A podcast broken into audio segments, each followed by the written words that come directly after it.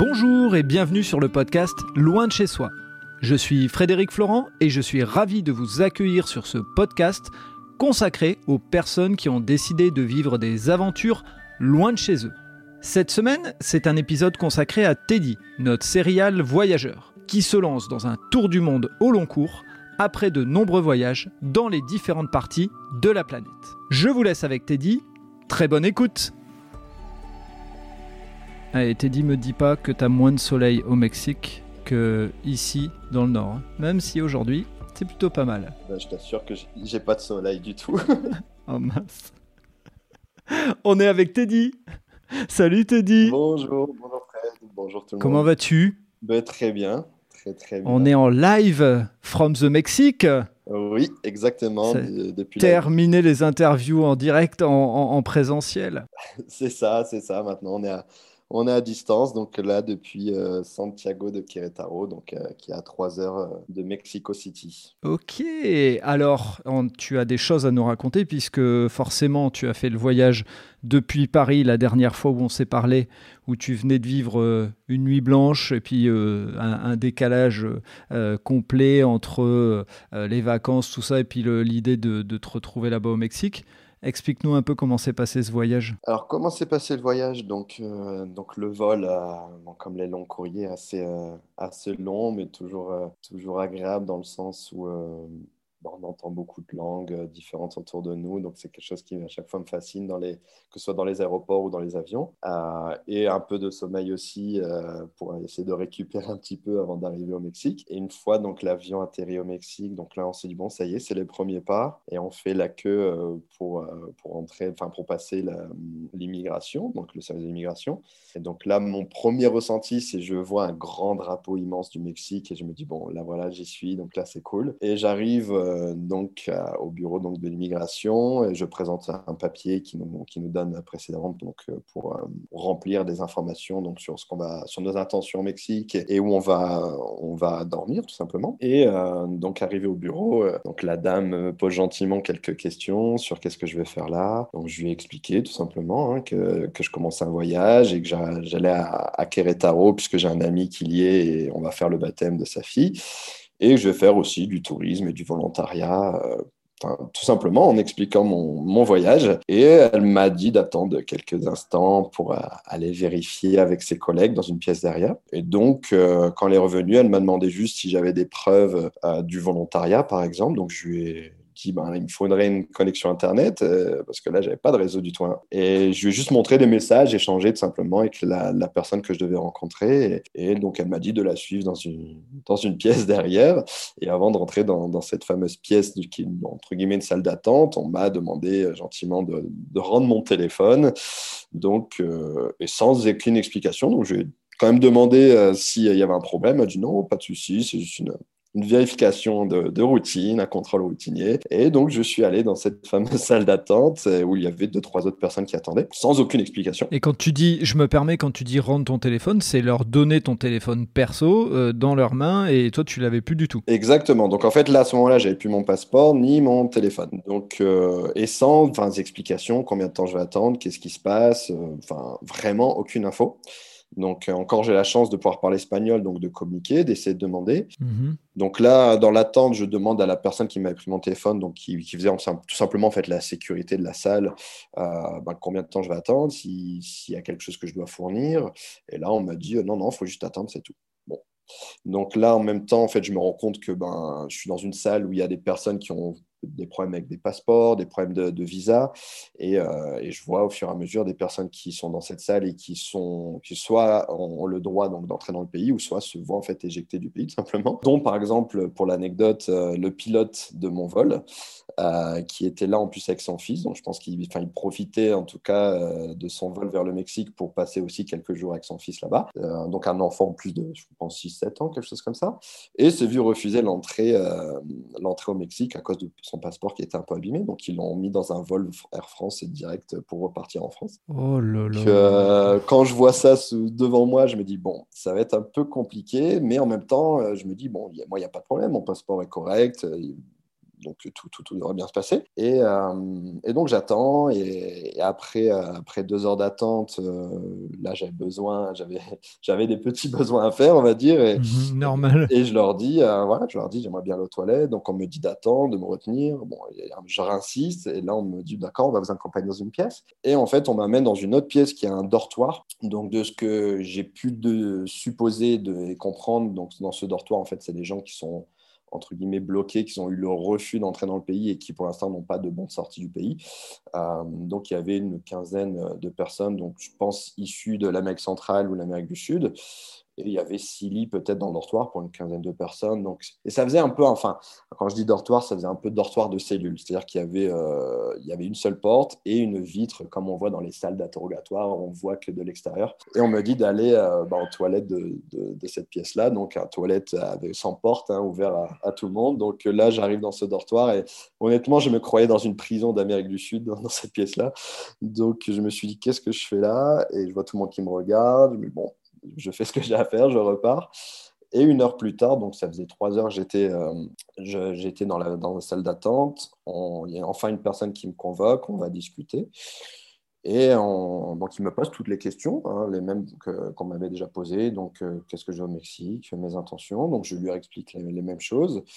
Et il me pose des questions du genre euh, est-ce que j'ai une preuve que je vais dormir chez mon ami? Donc je lui dis bah, oui, j'ai des messages. Mais non, on a un document officiel, il souhaitait. Et là, je lui dis bah, c'est un peu absurde.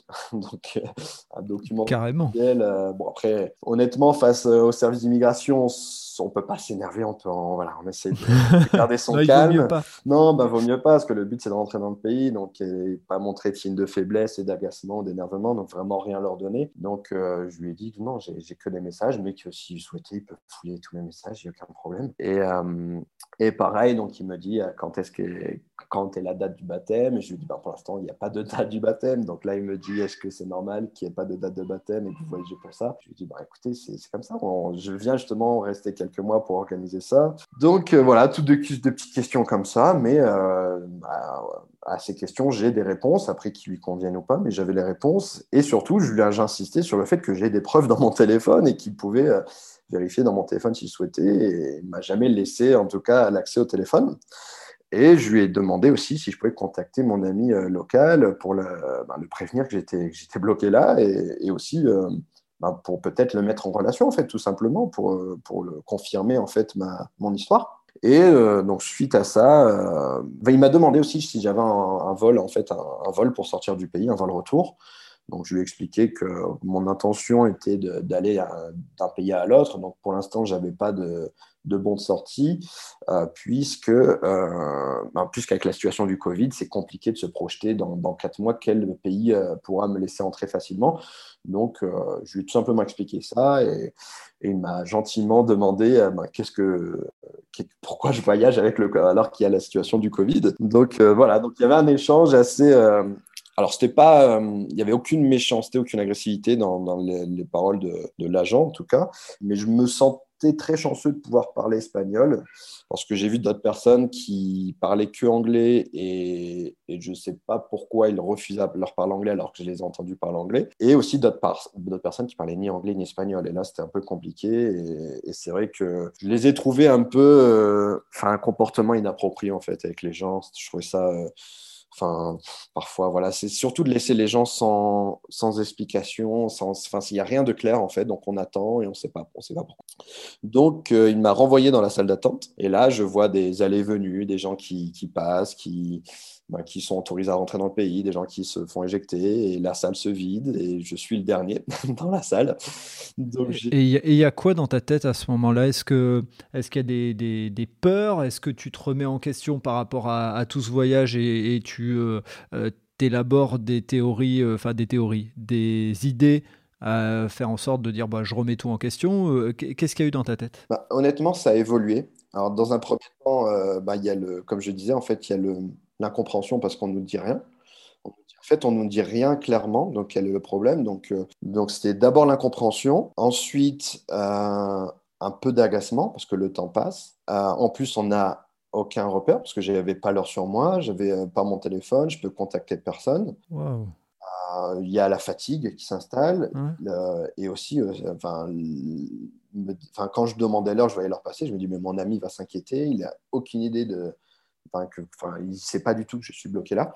Donc, il y a plusieurs sentiments, et après, forcément, on se dit, enfin, c'est malheureux de commencer le voyage comme ça, et, plus le temps passe, et je me dis, bah, je ne vais pas rentrer, sinon ils m'auraient déjà laissé rentrer dans le pays.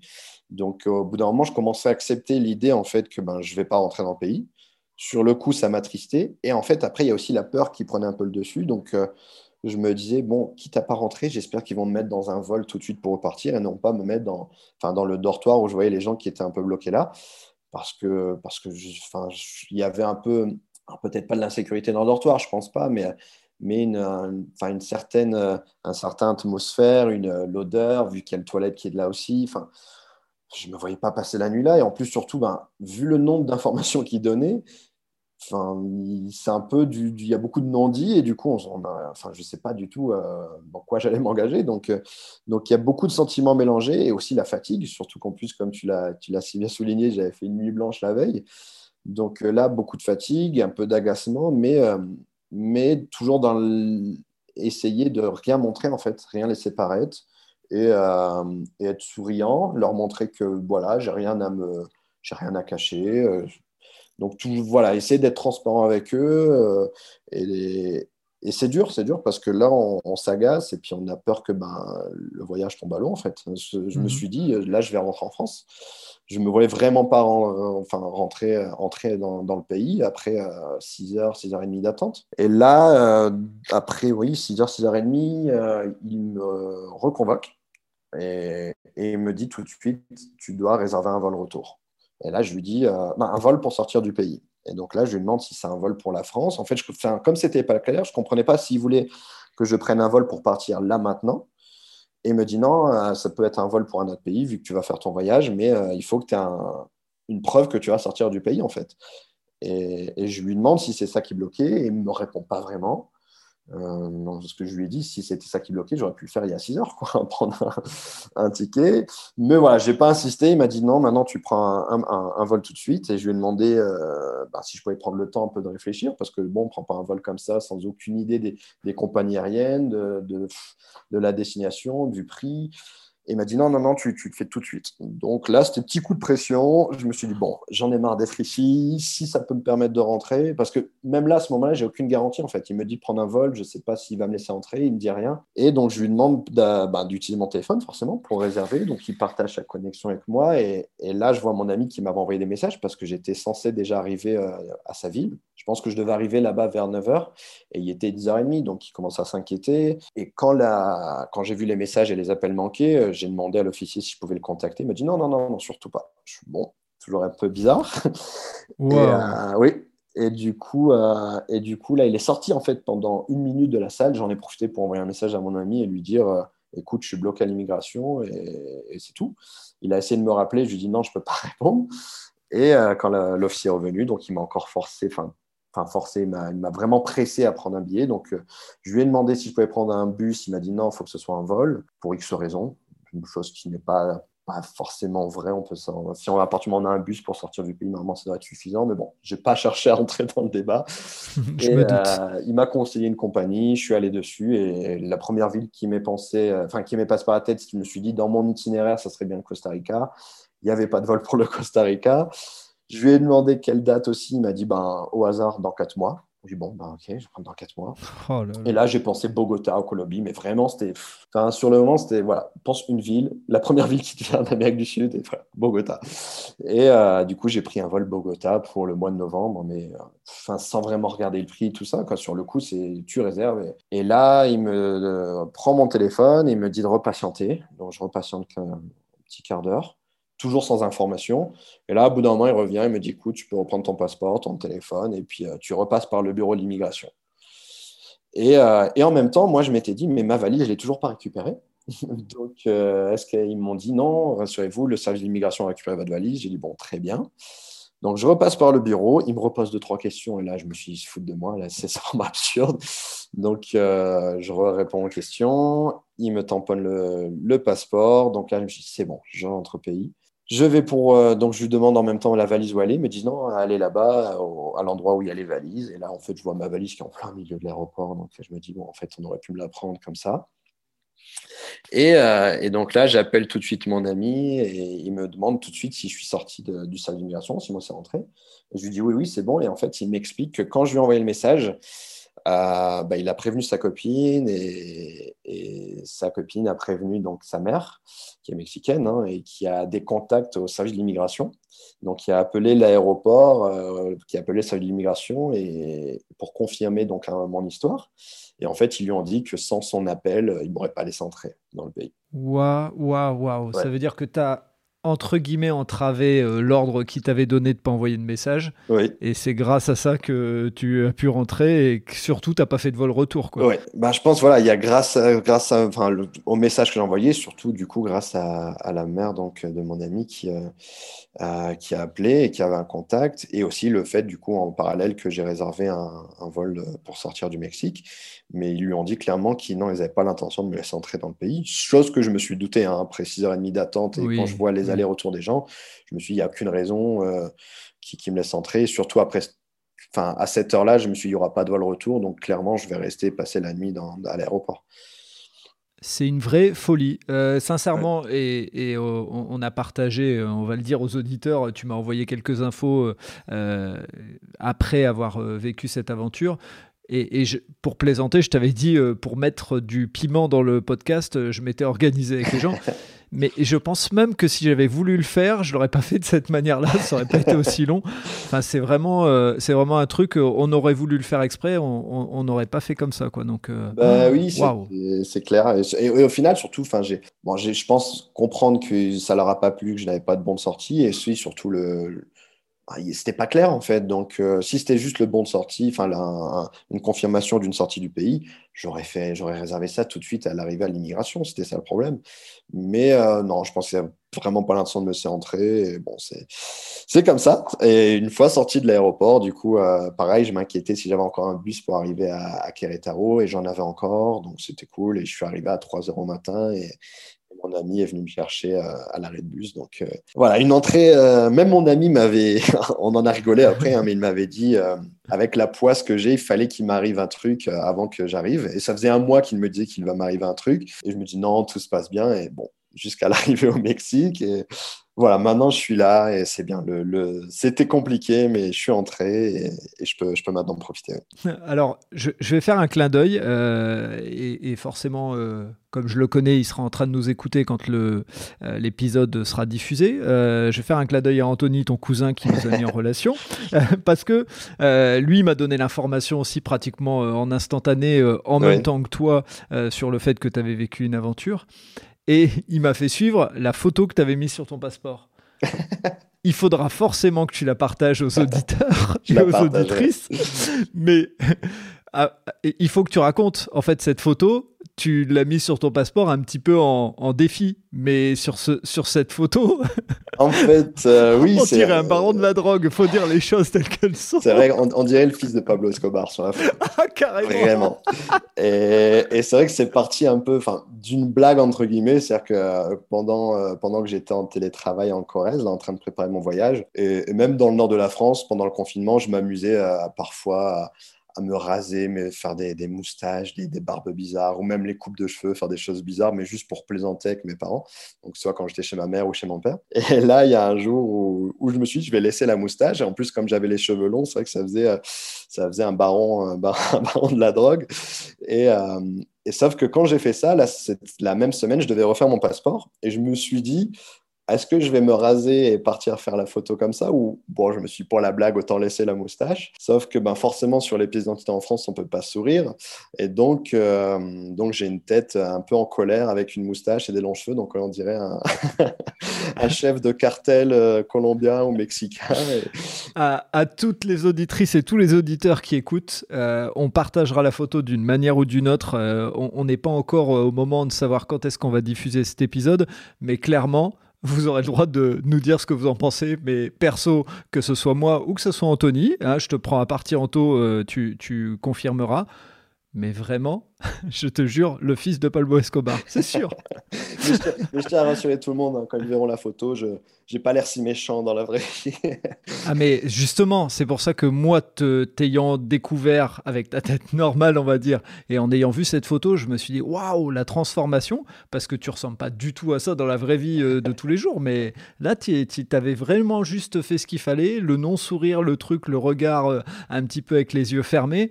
Waouh Vraiment. Donc je pense que ton jeu a marché, euh, mais ça a failli te faire. Euh, bah, surtout, euh, en fait, pour, pour pousser la blague un peu plus loin, c'est-à-dire que sur mon passeport, donc j'ai cette photo-là, et si on me demande de vérifier mon identité avec un autre document d'identité, sur ma pièce d'identité, j'ai les cheveux très courts et avec une longue barbe. Donc l'opposé. Donc, et les deux photos n'ont rien à voir. Donc,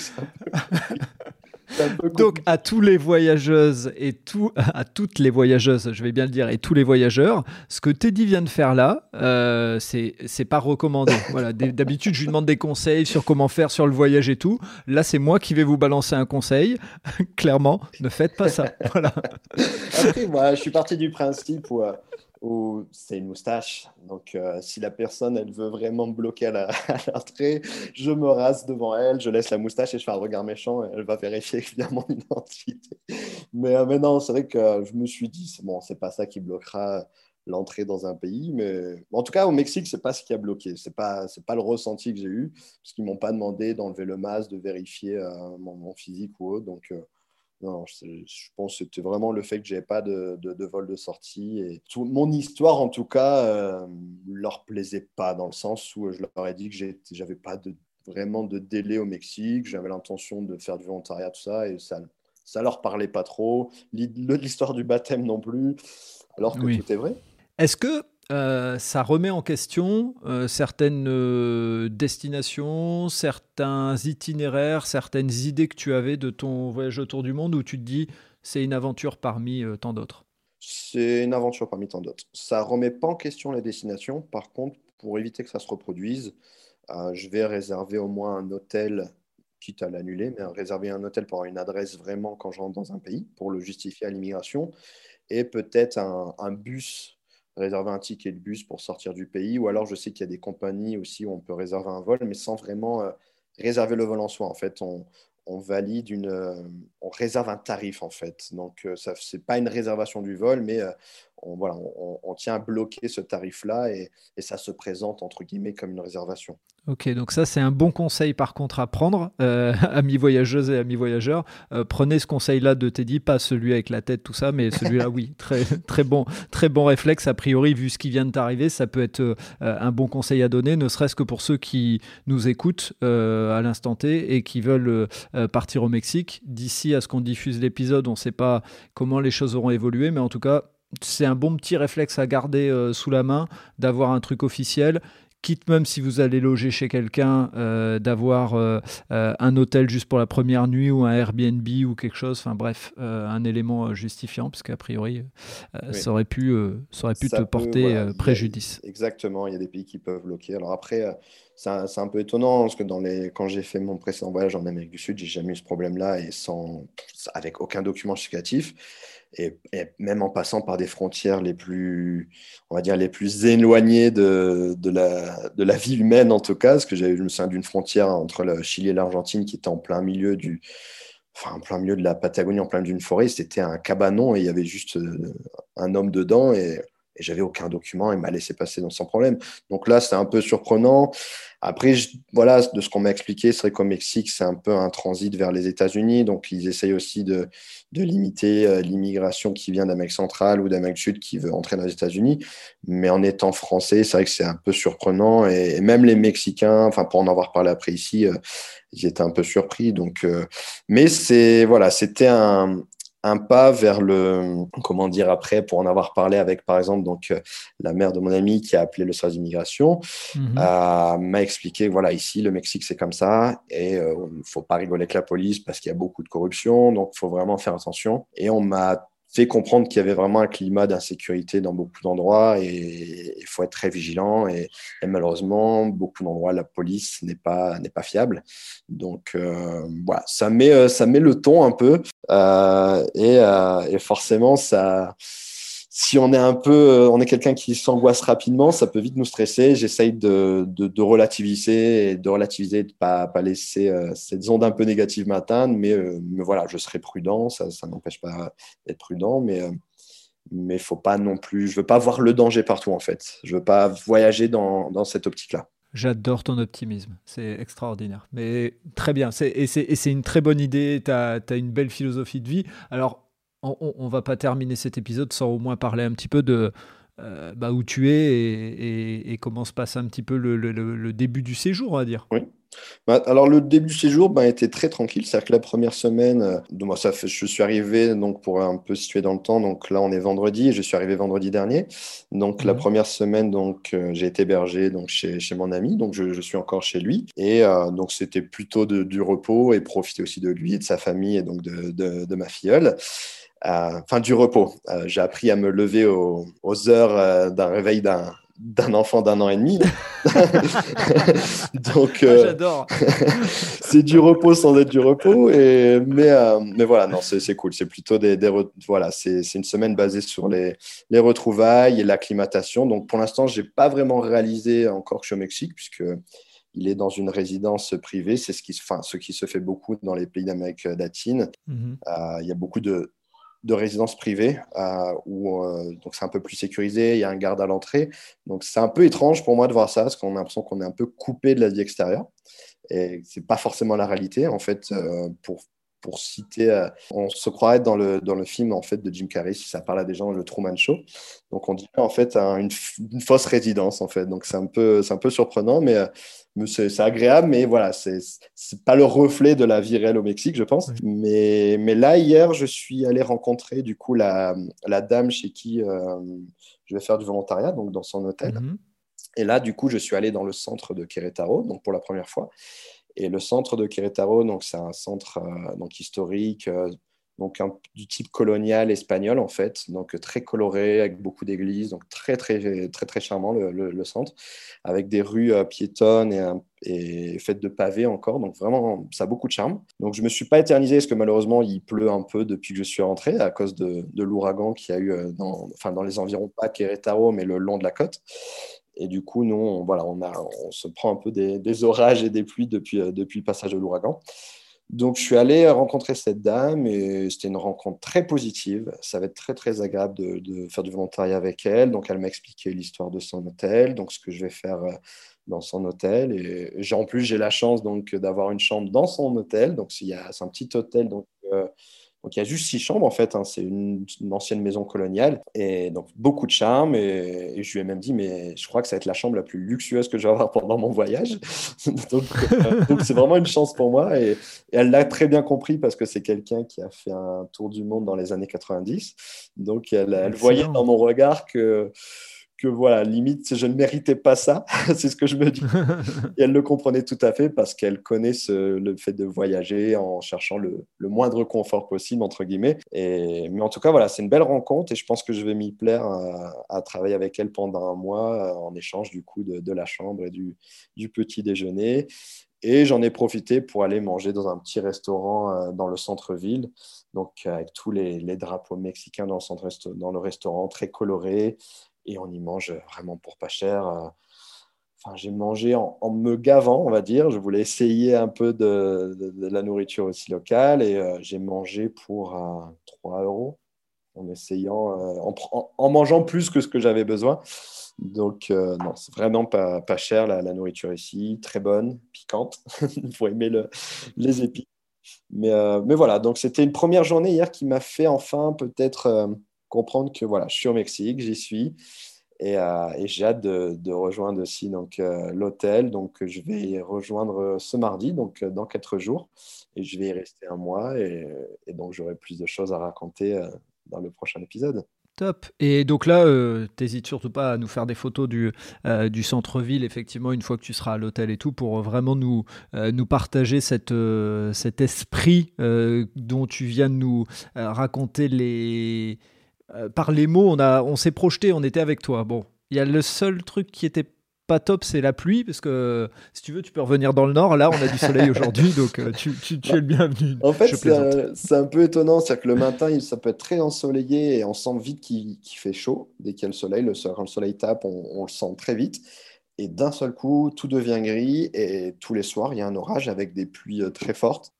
Donc c'est aussi intéressant de le voir parce que dans les rues, il n'y a pas le tout à l'égout, donc les, les, rues sont vite euh, recouvertes d'eau. Et, euh, et, donc c'est intéressant à voir. Et puis même en... Bon, il y a des choses qui m'ont déjà un peu tapé à l'œil, entre guillemets. Euh, c'est c'est la, la, quantité d'enseignes en fait. Donc quand je passe en voiture avec mon ami pour aller faire des courses ou autre, il y a une multitude de publicités, d'enseignes partout, un peu, je pense comme aux États-Unis en fait. Et c'est vraiment, oui, c'est vraiment, c'est blindé, mais de blindé d'enseignes, de, pubs, de, de magasins, de, enfin, il y a des magasins partout en fait, tout le temps, tout le temps, et la nourriture on peut pas mourir de faim au Mexique parce que tous les, 5 mètres, il y a un endroit pour manger. Donc, euh, donc voilà, c'est ce qui m'a frappé le, en premier. Et, euh, et j'ai hâte d'en découvrir plus. Donc en étant dans le centre historique où je vais être là vraiment au centre de la vie mexicaine, donc ça va être, ça va être cool. Ok, bah écoute Teddy, vraiment merci euh, de nous avoir fait vivre cette, cette aventure, j'allais dire merveilleuse aventure, mais non, là on peut pas dire merveilleuse, euh, cette aventure que tu viens de vivre, euh, qui est aussi une aventure de voyage. Euh, dans, tes précédents épisodes, tu avais raconté certaines choses aussi un petit peu complexes parfois, mais, mais là je pense que c'est le, c'est le top du top hein, en termes de, de situation particulière. L'idée c'est que bah, on va te laisser arriver au centre historique et dans ton nouveau travail en tant que woofer, hein, pour rappeler ce terme de woofing et de profiter un petit peu, euh, de prendre tes marques là-bas. Et puis on se refera un épisode pour que tu nous expliques euh, comment se passe cette euh, nouvelle vie. Très bien, Ça, on, en saura plus la prochaine fois en tout cas. à très bientôt. À bientôt Fred, à bientôt tout le monde. Voilà, c'est terminé pour cet épisode. Si vous avez aimé ce moment de partage, n'hésitez pas à laisser un commentaire sur votre plateforme d'écoute et surtout, abonnez-vous au podcast Loin de chez soi. Je vous dis à très bientôt pour un prochain épisode.